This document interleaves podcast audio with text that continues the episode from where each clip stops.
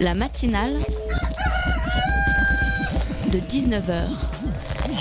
Et bah, c'est une émission qui parle de société, de politique, euh, Culture alternative. On va aussi parler de sport, euh, de gens dans la rue. et l'actualité en règle générale. On va peut-être parler des corbeilles à linge pas en osier d'Auvergne. voilà, il y aura, il y aura des invités. Sociologues, des invités chercheurs. Les invités ne diront que des choses intelligentes. Ça va peut-être s'étriper un peu de temps en temps, mais La matinale de 19h, du lundi au jeudi jusqu'à 20h sur Radio Campus Paris. Quatre jours qu'Emmanuel Macron a été élu président de la République et déjà le pays est sous tension. Une manifestation a même été organisée lundi par l'extrême gauche pour que Macron démissionne moins de 24 heures après son élection.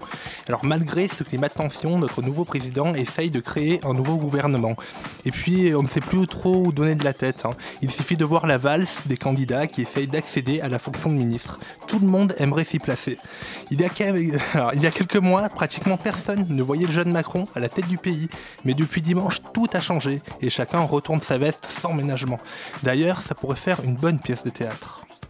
Acte 3, scène 1. Emmanuel, Manuel. Emmanuel, je te félicite hein, pour cette victoire. Tu sais, j'ai de l'expérience au poste de Premier ministre. Et puis, ton mouvement a l'air vraiment bien. Hein. Tu veux pas m'engager? Eh, Manuel, pourquoi as-tu démissionné du ministère de François déjà? Ah oui, tu voulais te consacrer à la campagne présidentielle. Alors maintenant, on fait comme tout le monde, inscris-toi en ligne, j'étudierai ton dossier. Mais, mais, j'ai quitté Benoît pour toi. Et, et c'est tout ce que tu trouves à dire En plus, ton site, il marche pas. hein. J'ai cliqué plein de fois et rien ne se passe. Manuel réussira-t-il à se connecter à Internet? Emmanuel réussira-t-il à avoir une majorité pour, pour gouverner? Une vraie pièce à suspense. Ne manquez pas la scène finale ce dimanche avant le prochain acte des législatives. Alors en attendant le final, je vous propose d'écouter tous ensemble la matinale. On est en direct jusqu'à 20h. Bonsoir. La matinale de 19h, le magazine de Radio Campus Paris. Pour oublier un peu les manifestations, la politique et se changer les idées, rien de tel que le Switch Festival. On vous présentera en deuxième partie d'émission ce festival qui aura lieu la semaine prochaine au théâtre de Vanves. Mais dès à présent, rentrons dans le vif du sujet. Nous allons parler de la situation des Roms avec le collectif Rome Europe. Voilà mon carnet de circulation, c'est bien noté dessus. Carnet de circulation. Voilà. Voilà, c'est bien moi.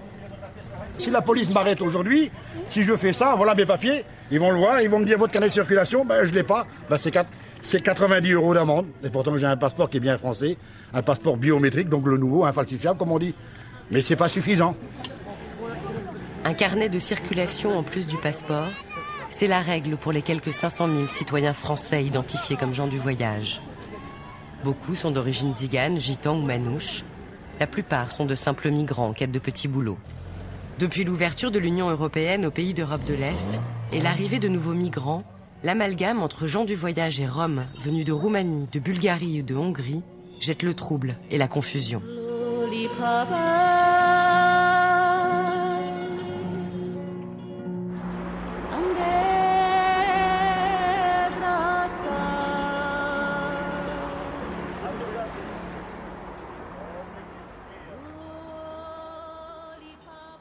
On vient d'écouter un extrait d'un documentaire de 2010, Gitan, Rome, premier peuple européen.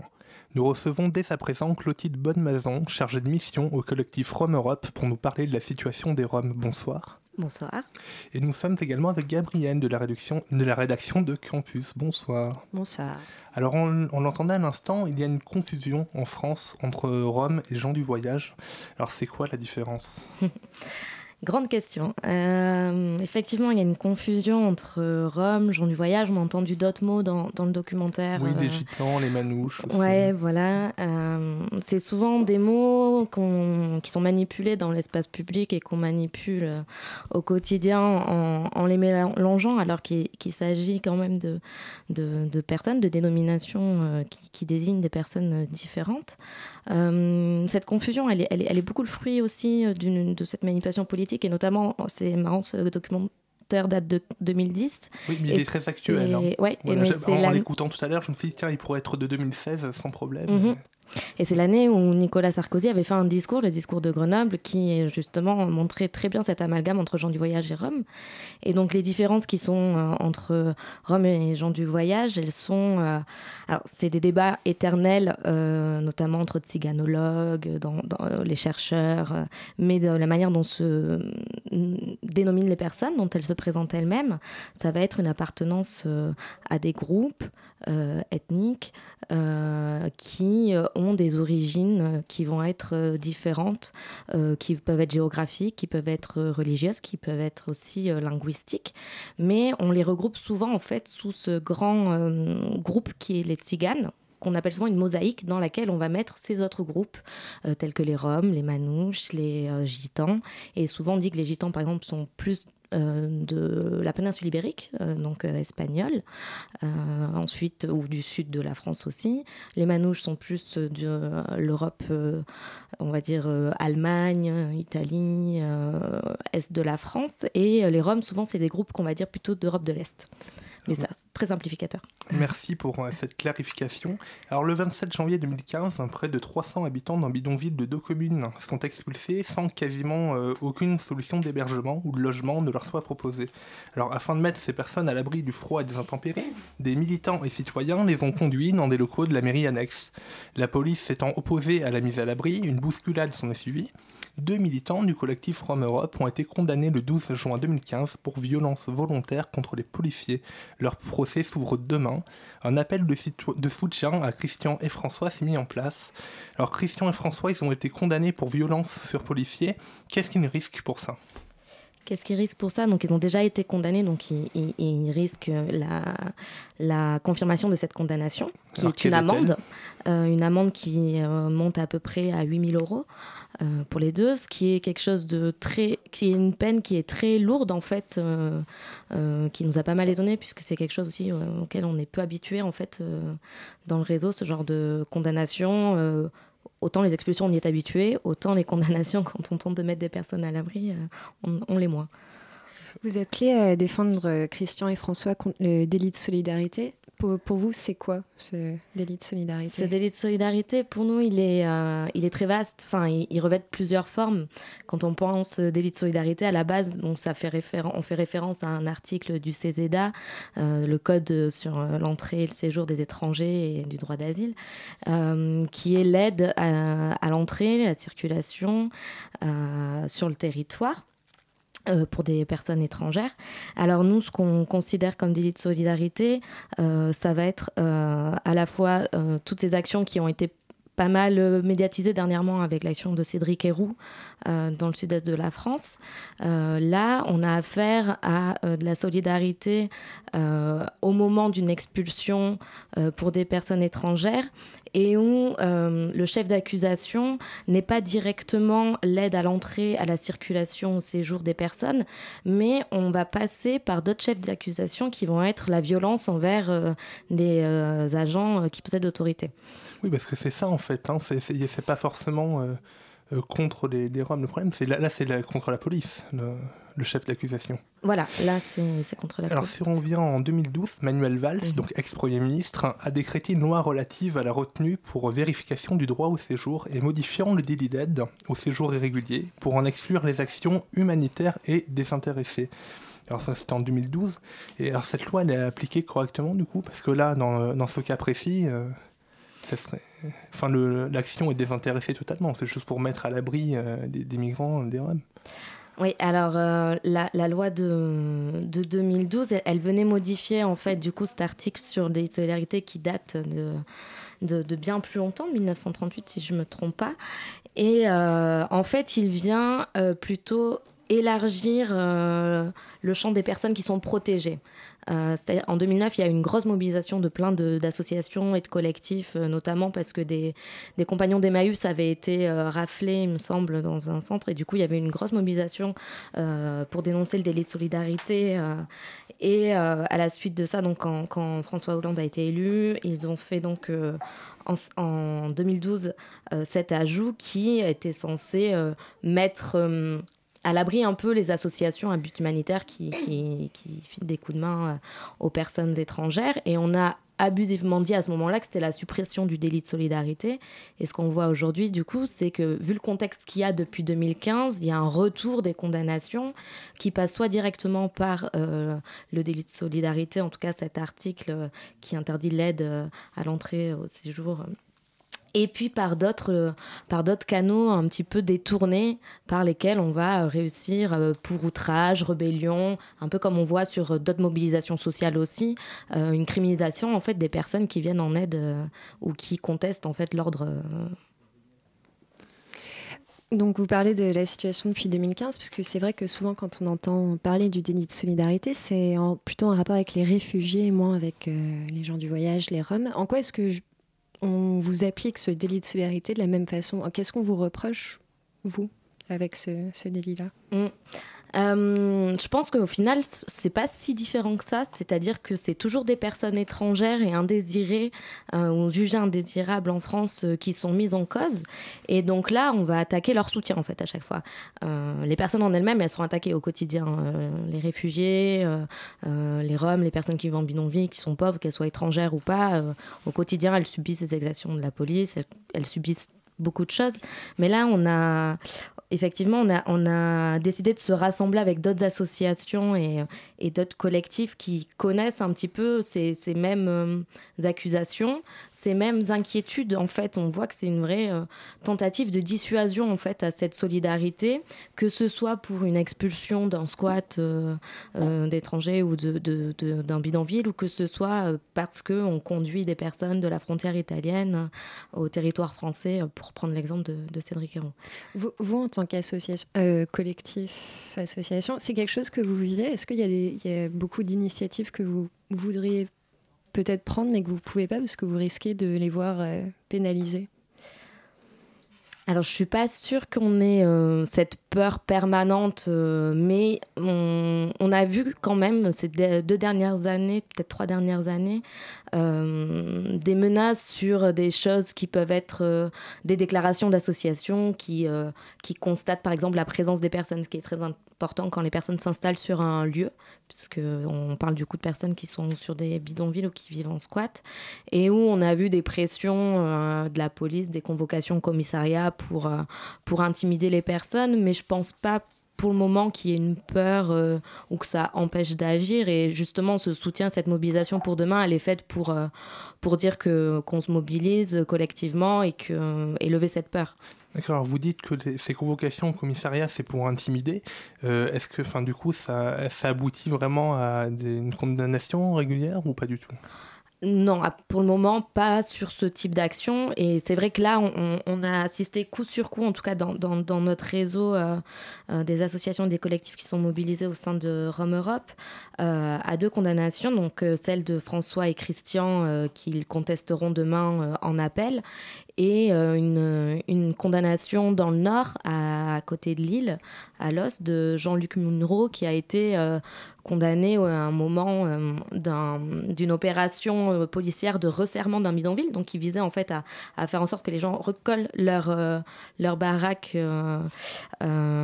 pour éviter qu'ils qui que le bidonville grandisse ou je ne sais trop pourquoi et où il était arrivé en, vélo et donc il a été il a été condamné à 500 euros d'amende en mars dernier. D'accord, on va marquer une courte pause dans cette matinale et on revient juste après. Restez avec nous.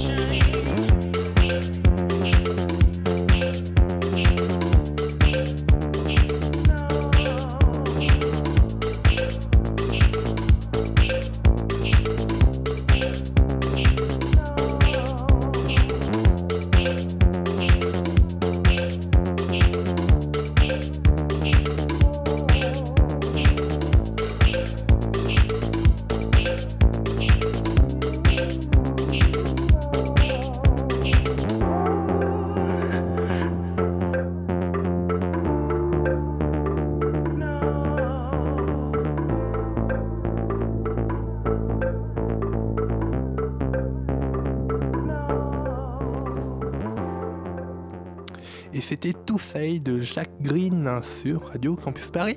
Vous êtes toujours dans la, la matinale de 19h, le magazine de Radio Campus Paris. Voilà, bon, par moment, on mange un peu des virgules, c'est pas bien grave. Mais nous sommes toujours donc avec euh, Clotilde Bonnemaison, donc du chargé de mission au collectif Rome Europe. Et d'ailleurs, est-ce que vous pouvez nous présenter un peu ce collectif, la Rome Europe? Qu'est-ce que c'est? Qu'est-ce que vous faites? Le collectif Rome Europe il existe depuis à peu près euh, le début des années 2000 et euh, il regroupe euh, des collectifs, des associations nationales, locales qui se mobilisent au quotidien sur la question des personnes qui habitent dans des bidonvilles et qui dans ces années 2000 étaient principalement du coup des Roumains et des Bulgares d'origine rome. sachant que du coup aujourd'hui ce qu'on tient à dire c'est que le collectif se bat pour l'accès aux droits fondamentaux des personnes qui sont majoritairement des citoyens européens, euh, qu'ils soient roms ou pas, euh, en disant que c'est une question euh, d'accès au logement surtout et une condition et que c'est vraiment une problématique de mal logement puisque tous les Roms qui habitent en France ne vivent pas en bidonville et que dans les bidonvilles ils ne résident pas que que des Roms et parallèlement le collectif se bat contre le racisme anti-Rom. Voilà. ok. Alors, vous avez fait récemment 20 propositions pour une politique d'inclusion des personnes vivant en bidonville et squat. Il y a notamment euh, dans cette proposition impulser une politique pénale volontariste en matière d'infractions racistes, sans oublier les Roms. Parce que vous dites qu'aujourd'hui, voilà, le racisme envers les Roms est banalisé. Alors, comment on a pu en, arriver là? Alors, euh, la banalisation du racisme envers les Roms, pense qu'elle s'explique euh, assez facilement par une légitimation de ce racisme euh, dans les plus hautes sphères euh, du pouvoir. C'est-à-dire que pendant longtemps, on a eu des... on verra ce qu'il en sera dans les quelques mois à venir. Mais on a eu une continuité d'une politique qui s'assumait, qui assumait le fait d'expulser les gens, donc de les traiter de cette manière-là, et qui en même temps, dans ses discours, était clairement raciste. Quand on a Nicolas Sarkozy qui en 2010 justement disait que euh, dans les campements illicites où vivent les Roms, euh, il n'y a que trafic et mafia, et qu'ensuite, euh, trois ans plus tard, Manuel Valls, qui devient ministre de l'Intérieur puis Premier ministre, dit que en gros les Roms sont inintégrables et que leur vocation c'est de retourner vivre en Roumanie. On, voit qu'il y a, comment dire, ah, c'est des dans un gouvernement de gauche hein, en 2013, c'est ce qui est bizarre. Oui, c'est ce qu'on pensait. Donc euh, vous dites, oui pardon, je vous ai coupé, vous dites que c'est des choses... Euh, du coup, c'est à la fois dans ces hautes sphères qu'on va avoir euh, ce, ce, ce, traitement, et ensuite en pratique, et puis là pour le coup, gauche-droite, extrême gauche, euh, extrême droite confondue. Euh, dans la pratique, tous les jours, il y a des expulsions. Il y a le fait que euh, on respecte pas du tout les droits des personnes qui vont en bidonville, qui ont des droits, qui ont par exemple le droit à ce qu'on ramasse leurs ordures et à qui on ne le fait pas. Et donc forcément, les lieux de vie deviennent des endroits invivables et les maires expulsent. On va avoir aussi dans les médias des articles qui vont être facilement racistes. On va avoir des films comme À bras ouverts qui qui sont faits, euh, qui, qui, sont à des, des, des milliers des milliers d'euros et euh, qui sont faits par un réalisateur euh, qui voilà, qui a une certaine euh, reconnaissance et qui pourtant euh, est un film clairement raciste et qui euh, prend dérision, enfin qui est clairement dangereux sur et qui dit bien aussi à quel point on se permet de jouer avec les Roms, c'est-à-dire qu'on ne se serait pas permis de faire ça peut-être avec d'autres minorités. Enfin, c'est pas question de faire une concurrence entre minorités, mais et, puis d'ailleurs, ces films, entre parenthèses, n'est pas exceptionnel non plus, hein, faut, faut, bien le dire. Alors, quelle évolution est, est prévue peut-être dans la politique de Macron? Qu'il peut avoir un espoir Est-ce qu'il peut avoir un euh, espoir? D'améliorer un peu la situation ou pas du tout? Alors, on ne sait pas trop, on ne se prononcera pas euh, vraiment avant de voir, mais euh, dans le cadre de, du rapport qu'on a publié en février, donc de ces 20 propositions, l'idée était de le publier en février pour pouvoir l'envoyer en amont aux candidats et aux candidates à l'élection. Pour leur demander de se positionner par rapport à cette question. On leur a demandé de se positionner sur la fin des expulsions, donc à finir, arrêter d'expulser les, les bidonvilles, puisqu'aujourd'hui on a une 15 000 personnes qui vivent en bidonville et l'an dernier on a eu 11 000 personnes expulsées, donc ce qui fait un ratio quand même assez élevé. Ensuite, de se prononcer sur la scolarisation des enfants roms, puisqu'il y a plus de 80% des enfants, euh, des mineurs qui vivent en bidonville qui ne sont pas scolarisés. Euh, sur la question de la domiciliation, qui est un socle d'accès aux droits euh, sociaux et civils, et sur du coup le racisme. Et donc Macron nous a, Emmanuel Macron nous a répondu euh, on verra, on a pris note de ses réponses. Euh, concernant les expulsions, il, a l'air d'être sur une ligne. Quelles étaient ses réponses Quelles étaient ses réponses euh, Un grand intérêt pour la question, bien évidemment. Oui, mais c'est toujours, ça c'est dans le. Toujours, c'est toujours la punchline de départ. mais. non, une vision pragmatique pour les expulsions qui laisse paraître une continuité, avec ce qui a été fait. Euh, il dénonce, je cite, euh, que la destruction, sans solution alternative est une méthode aussi hypocrite que coûteuse et inefficace. Donc euh, voilà, donc ça c'est une chose assez intéressante. François Hollande avait dit la même chose et, ça n'a pas été suivi. Il y a une, une circulaire qui a été faite, qui n'a pas été appliquée. Macron semble pas reprendre ce cadre-là, donc on verra bien. Euh, sur la scolarisation, euh, il dit aussi que, que ce n'est pas normal que les enfants ne soient pas scolarisés, qu'il serait intransigeant avec les mères qui refusent de scolariser. Donc ça aussi, ce sera à voir. Euh, puis, sur la domiciliation, il, a déclaré un droit à la domiciliation qui existe déjà, donc on ne sait pas trop ce que ça va donner. et il parle de la création d'un coffre numérique pour d'un coffre-fort numérique pour euh, garder les papiers d'identité des personnes quand on sait les difficultés d'accès euh, et que en fait la numérisation euh, des droits, elle est en fait très problématique pour les personnes qui sont le plus éloignées de leurs droits. Euh, donc c'est aussi quelque chose sur lequel on questionnera parce que c'est quand même très très important. Et sur le racisme, il nous a dit qu'il y aurait une police de la sécurité quotidienne qui sera mise en place et qui pourra agir contre le racisme. Alors ça, on est assez curieux de voir comment la police pourra agir contre le racisme. À voir, à voir. Gabriel? Donc il y a des besoins qui sont clairement immédiats pour les expulsions, mais vous parlez euh, de la scolarisation. J'ai aussi vu euh, des propositions sur la recherche d'emploi. C'est important qu'il y ait ces mesures qui soient plus euh, dans du long terme pour qu'il y ait un vrai pari sur l'avenir de ce qui peut s'améliorer ou pas? Complètement, c'est même essentiel et c'est quelque chose qui se fait mm, en pratique puisque mm, les personnes vivent au-delà des expulsions. Euh, il y a certains territoires où les expulsions sont très fréquentes et les gens doivent continuer à, vivre. Ça fait 25 ans qu'il y a des expulsions. Il y a des personnes, ça fait, enfin, qu'il y a des bidonvilles. Il y a des personnes, ça fait 20 ans qu'elles vivent en bidonville. Et euh, heureusement qu'elles arrivent à, faire d'autres choses, à en sortir. Mais c'est clair que c'est la barrière première. Mais euh, se battent, il y en a beaucoup qui se battent aussi pour que euh, pour pouvoir se soigner, pour pouvoir euh, aller à l'école, euh, pour pouvoir trouver un travail. Les gens essaient quand même de trouver de comment survivre au quotidien et aller au-delà. Et c'est clairement la porte d'entrée et il faut travailler là-dessus, sans quoi sans quoi il n'y a pas vraiment d'espoir. pour les personnes. Et quelle est la situation des Roms à l'étranger? Est-ce qu'il y a des politiques peut-être dans certains pays dont on pourrait s'inspirer? Alors, on s'appelle Rome Europe, mais on n'est pas tellement connecté avec les autres pays euh, euh, européens. Euh, la situation des Roms, elle, est, assez différente d'un pays à l'autre, apparemment. Bon, il y a, les pays de l'Est où c'est différent, puisque ce sont des populations qui, vivent là-bas depuis depuis très très longtemps, enfin qui sont originaires de ces pays. dans les pays où il va y avoir des personnes qui vont migrer, il y a euh, a priori en Italie un traitement qui est assez similaire à celui qui est en France, qui ne fonctionne pas très bien, mais on a vu des choses fonctionner en Espagne notamment. Euh, mais ce qui est sûr, c'est qu'à l'étranger, il n'y a pas forcément de bidonville et que du coup, c'est en France vraiment qu'il y a le plus de bidonvilles et d'expulsions. Et donc pour euh, demain, pour soutenir Christian et François qui portent euh, tous ces projets. Euh, il y a une mobilisation, vous nous disiez tout à l'heure. Que, comment est-ce qu'elle va s'organiser? Alors la mobilisation pour demain, c'est euh, un appel à venir assister au procès, donc à la cour d'appel au palais de justice à Paris à partir de midi et demi. Donc ce sera à 13h. Euh, la, le procès démarre à 13h30. Voilà, 13h30 exactement.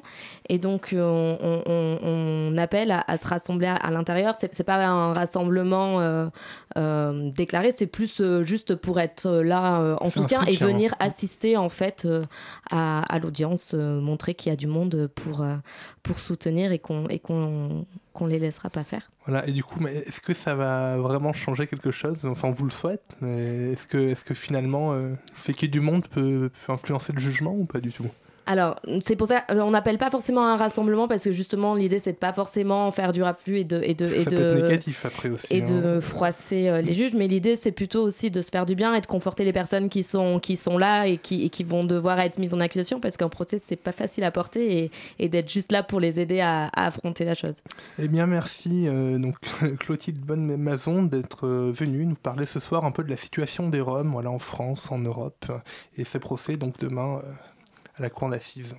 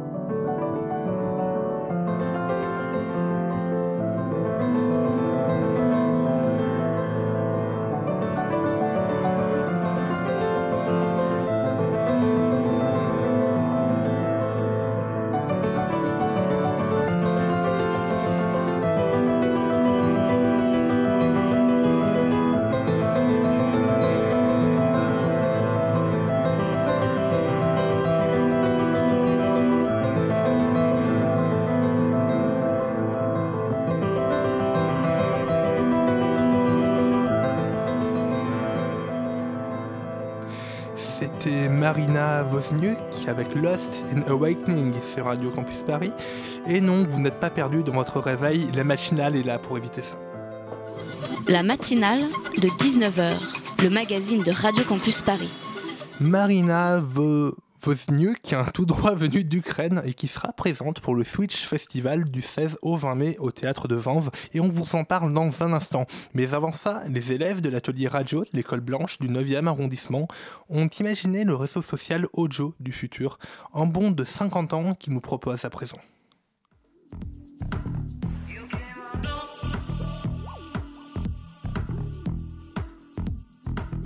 Nous sommes le 28 mars 2049. Perdus dans une partie de l'univers, les réseaux sociaux des années 2000 et 2010 ont pris une nouvelle forme. Le son est désormais la base. Soundsweep est le nouveau réseau social à la mode.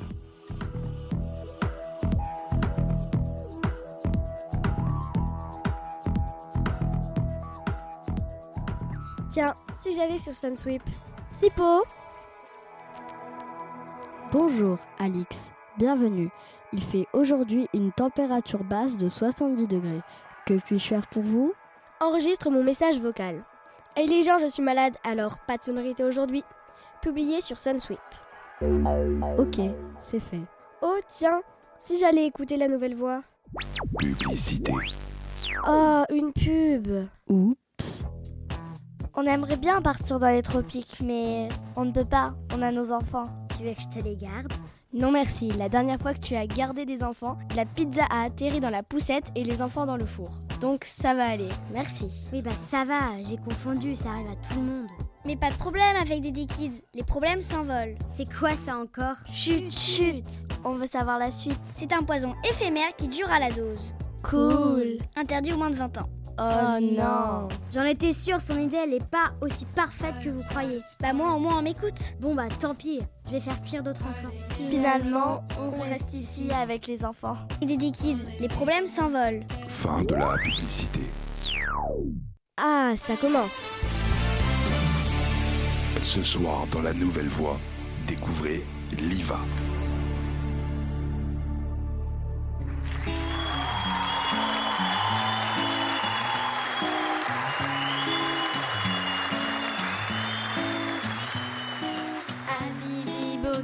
You for magic, oh you are.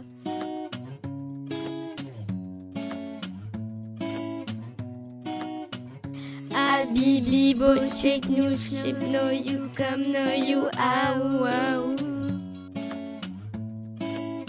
Ow, wow. I'm fat, you, I know, baby, by bouquet.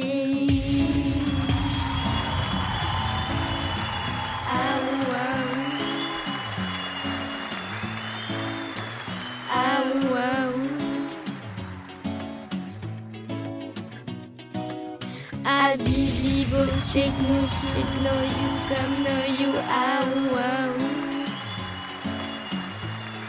Trois membres du jury se sont retournés maintenant. Ils vont devoir décider si Liva continue l'aventure de la nouvelle voie.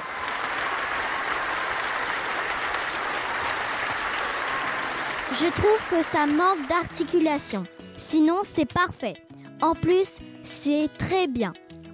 J'aime beaucoup. C'est sûr, je vous prends pour la suite. Merci. C'est en quelle langue? Une langue d'une autre planète. Je trouve que c'est très original, mais il faudrait peut-être chanter plus fort. À part ça, c'est très bien. Votre voix est remarquable. Moi, je vous veux pour la suite en tout cas. Merci beaucoup. Je n'aime pas trop car vous ne chantez pas assez fort et les paroles ne sont pas super bien. Moi, je ne vous prends pas pour la suite. Désolée. Je trouve ça original à la fois et super. Nous vous souhaitons la bienvenue dans la nouvelle voie.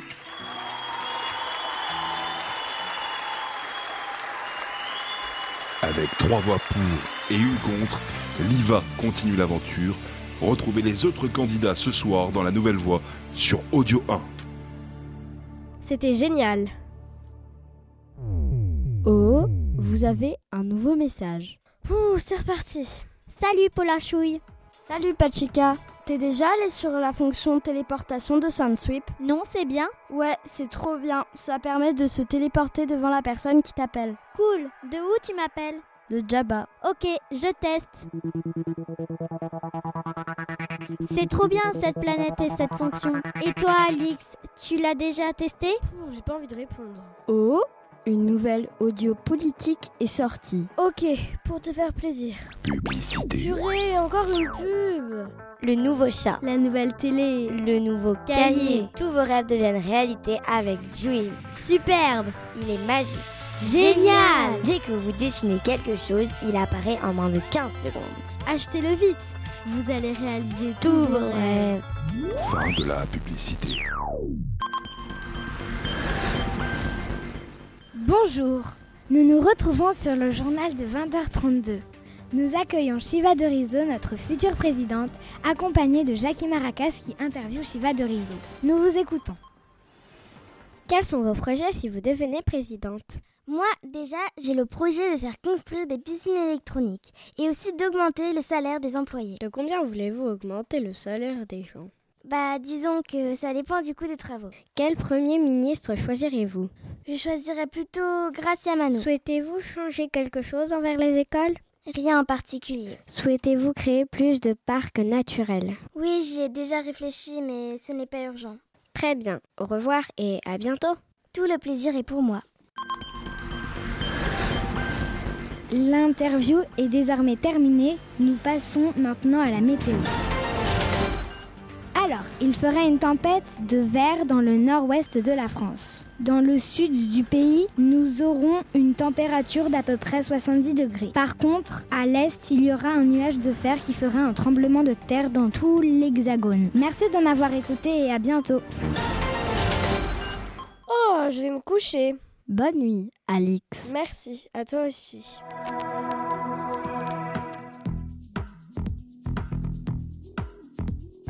Test, en deux, en deux. Un petit micro.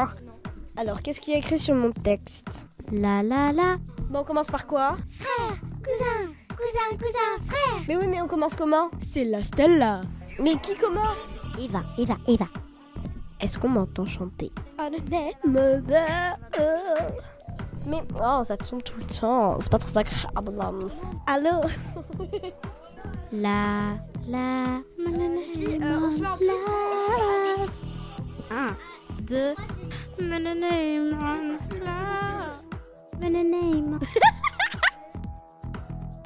parce que je suis populaire. non, je rigole. Délivré, je ne mentirai plus jamais. Délivré. Bonjour, ça part T'es sérieuse, Jeanne? Lol. Je t'entends parler, c'est trop chelou. Et genre, je crois que je m'entends parler aussi. Bah, bah. Libéré, délivré, je ne mentirai plus jamais. Libéré, délivré, je ne mentirai plus jamais. C'est nul comme musique.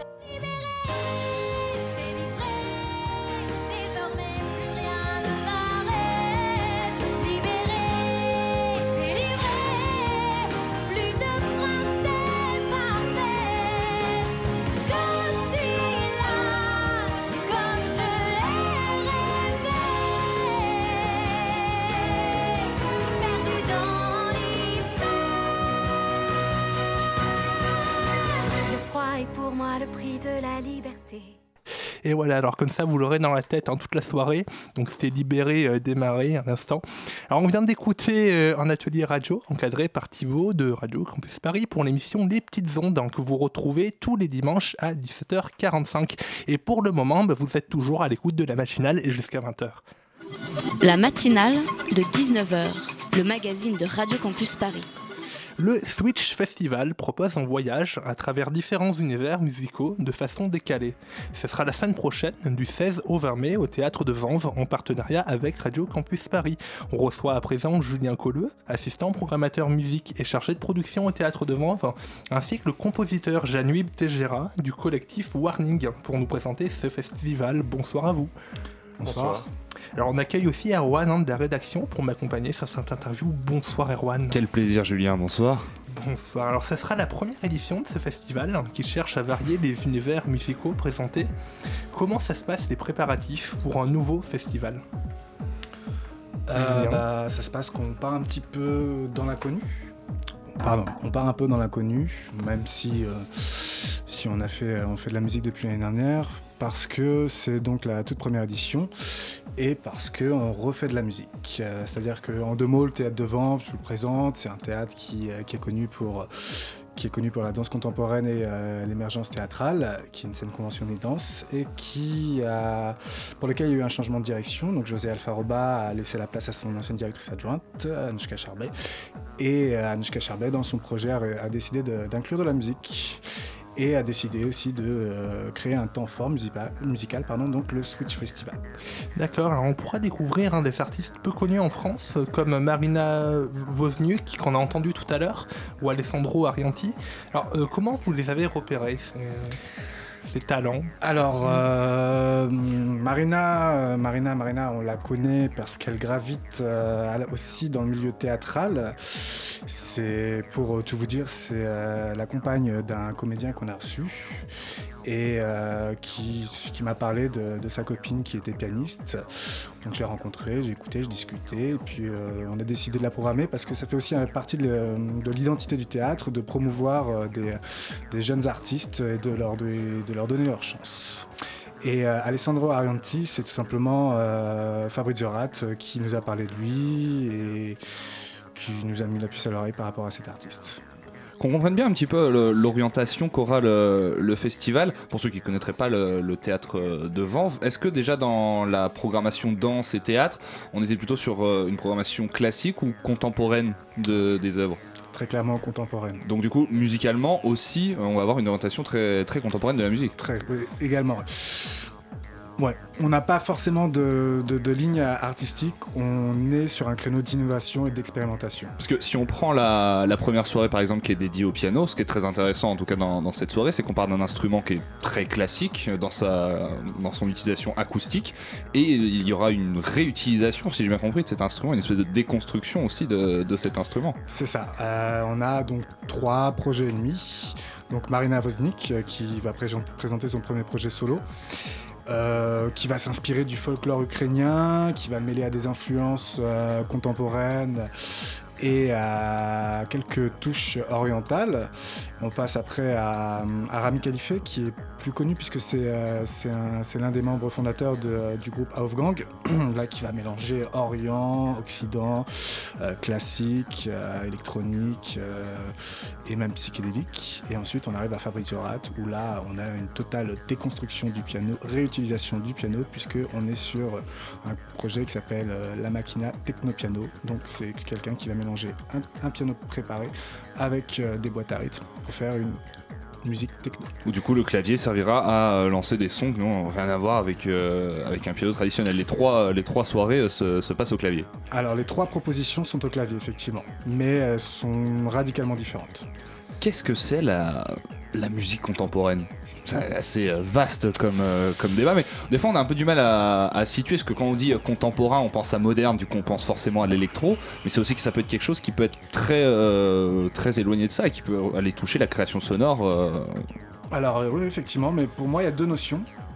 Il y a la, ce qu'on appelle la création, donc la musique actuelle, enfin la musique qui est créée actuellement, et un type de musique euh, qui est. Comment dire enfin, Je vais laisser mon collègue plutôt en parler. Bah je pense qu'il maîtrise euh, davantage, il sera plus à même d'expliquer ce qu'est la musique contemporaine. Qu'est-ce que la musique contemporaine bon, Pour définir la musique contemporaine. Ou qu'est-ce que votre musique très, contemporaine de pouvoir le faire. Mais je pense que le, premier volet euh, qu'il a soulevé, c'était la question de la création, dans le sens que cette notion d'une musique qui veut encore exploiter des univers qui ne sont pas établis, qui se permet d'essayer des choses et qui pas forcément ne va que sur le nouveau, peut, se faire aussi en construisant avec des dialogues entre divers univers musicaux qui ne sont pas forcément des univers de base qui se rencontrent, par exemple. Alors la notion de contemporain là-dedans fait plutôt une évocation au moment auquel on est, dans le sens qu'on peut dialoguer avec des temps et des espaces qui ne sont pas les mêmes. C'est un des avantages. À part ça, évidemment, je pense que le deuxième volet qu'il avait, ouvrir la porte, et que peut-être il m'a passé la balle pour précaution, c'est euh, euh, ce qu'on appelle la musique contemporaine dans le domaine de la musique écrite, et qui s'est un tout petit peu fixé euh, comme référence dans des langages, ainsi comme on parle du classique, et on fait référence à tel ou tel compositeur. En sachant que le classique est bien plus large, en sachant que la musique baroque fait quand même 150 ans et on va de Monteverdi jusqu'à Bach, ce sont des langages très différents. Je pense qu'on pourrait dire la même chose pour la musique contemporaine qui est très très ouverte aussi dans le niveau esthétique. Alors Janui, vous faites partie du collectif Warning, dont on entend une création sonore en fond euh, depuis le début de l'émission. Est-ce que vous pouvez rapidement nous présenter ce, collectif? Euh, c'est pas le collectif Warning en fond, mais c'est très beau. Mais ah, euh, juste pour dire.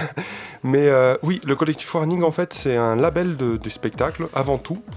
Alors, je pense que la grande marque de fabrique de ce collectif, c'est que nous avons l'avantage de réunir des artistes de différents univers en tenant comme point de départ le son et à partir de là de créer des spectacles qui sont orientés vers la transformation du son sur la scène, c'est-à-dire tout ce qui peut être lié euh, à comment entendre différemment. On parlait tout à l'heure de piano et on a Elvis Sinivia qui est aussi euh, dans le collectif qui travaille la question de piano. On va avoir d'autres personnes qui sont autour des vents comme Carmen Lefrançois et ainsi de suite. Alors ce sont des personnalités différentes, tous des musiciens et des invités qui gravitent autour de la musique pour créer des spectacles, soit avec de la danse, soit avec des arts visuels, soit avec le théâtre. Et c'est un peu le point de clé de collectif. Ok, et ben je vous propose euh, d'écouter euh, un, bout justement de ce collectif, une musique vraiment, et sans parler de cette fois-ci.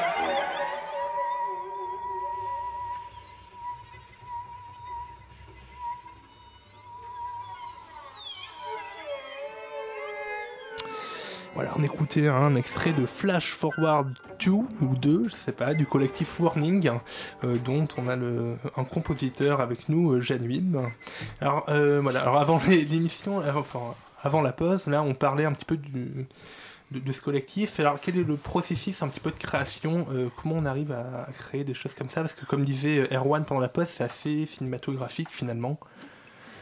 Je pense que le collectif, dans ce spectacle en particulier, il est important de dire je rejoins le collectif un peu. Euh, avant, j'avais moi mon travail de compositeur en parallèle. C'était un collectif que je côtoyais puisque tous les musiciens, je les connaissais indirectement, ou particulièrement en travaillant avec eux. Et dans ce processus, il avait, je pense que la clé, c'est la question de l'improvisation. C'est-à-dire, c'est un collectif qui sont tous des interprètes de musique écrite, mais qui se permettent le jeu de travailler avec l'improvisation sur le plateau. Alors, c'était la clé, je dirais, la pierre fondamentale de ce projet.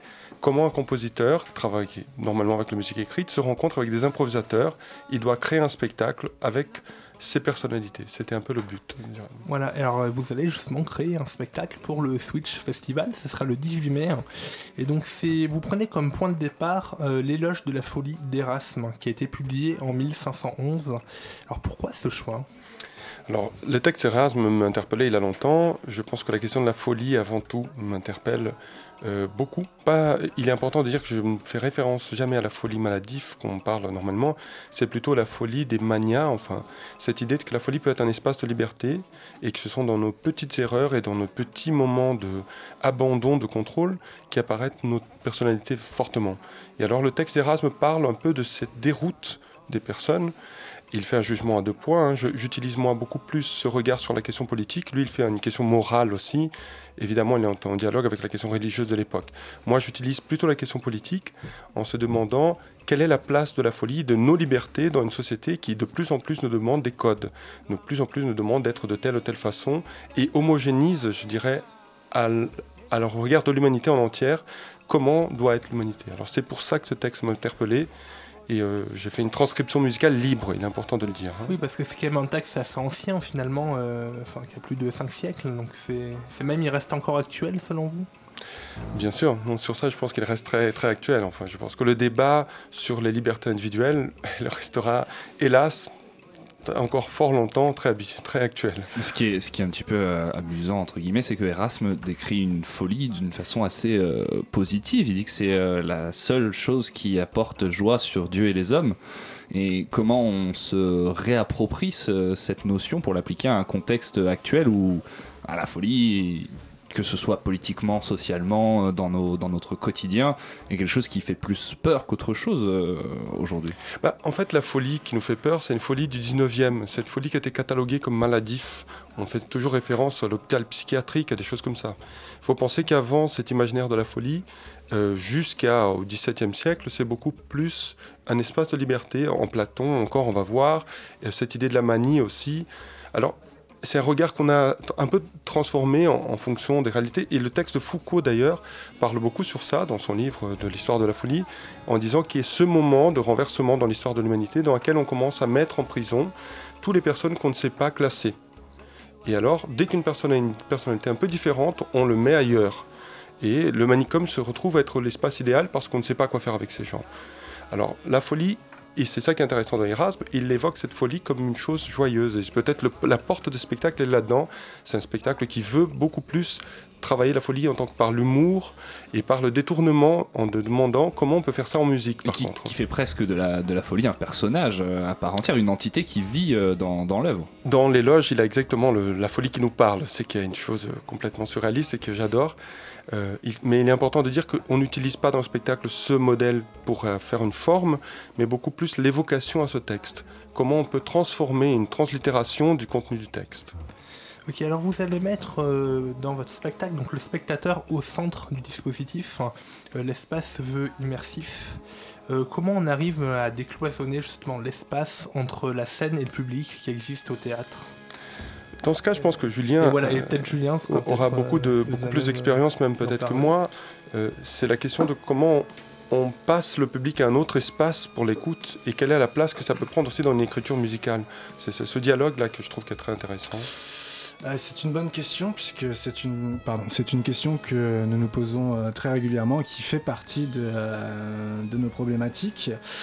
Euh, j'ai pas vraiment de réponse. Euh, c'est un petit peu la même problématique que pour la musique contemporaine, ce qu'on en parlait sur le fait de. En fait, c'est localiser les barrières pour savoir comment les, les dépasser. Exactement. et bah, ne serait-ce que casser cette barrière euh, du public scène euh, change, beaucoup de, change beaucoup la donne. C'est-à-dire mettre le public au cœur du, du, plateau, de la scène et entourer des musiciens ou tout autour de musiciens comme on a pu l'expérimenter l'année dernière. je prends l'exemple de deux groupes qui s'appellent Magnétique Ensemble et Cabaret Contemporain, dont Fabrizio Rat est le pianiste. On avait expérimenté une forme circulaire c'est-à-dire que les musiciens étaient au centre du plateau et le public était tout autour et pouvait euh, se, déplacer, se mouvoir tout autour et avoir un angle de vue différent sur chaque musicien, c'était vraiment une très belle expérience. Et là, ce sera un petit peu l'inverse du coup dans, votre pièce, euh, puisque ce que j'ai compris, le public sera au centre et euh, les musiciens seront tout autour.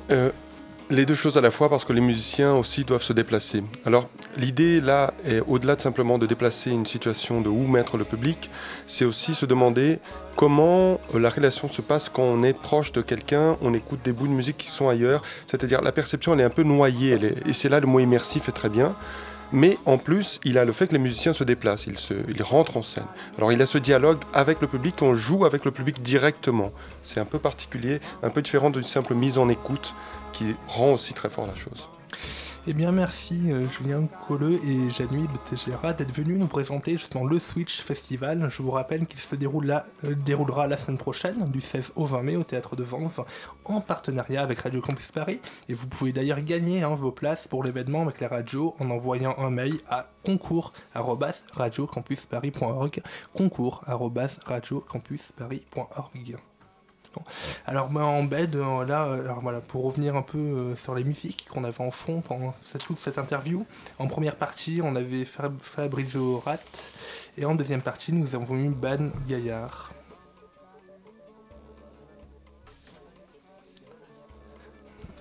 Bon, et alors peut-être qu'on va avoir le générique de l'émission.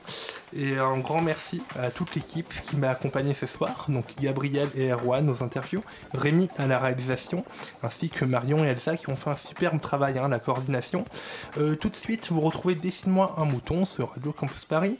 Euh, juste le temps pour moi hein, de vous rappeler que vous pourrez retrouver cette émission en podcast d'ici une demi-heure sur le site de Radio Campus Paris et en rediffusion demain à 13h. Bonne soirée, bon week-end et la matinale revient lundi bien sûr.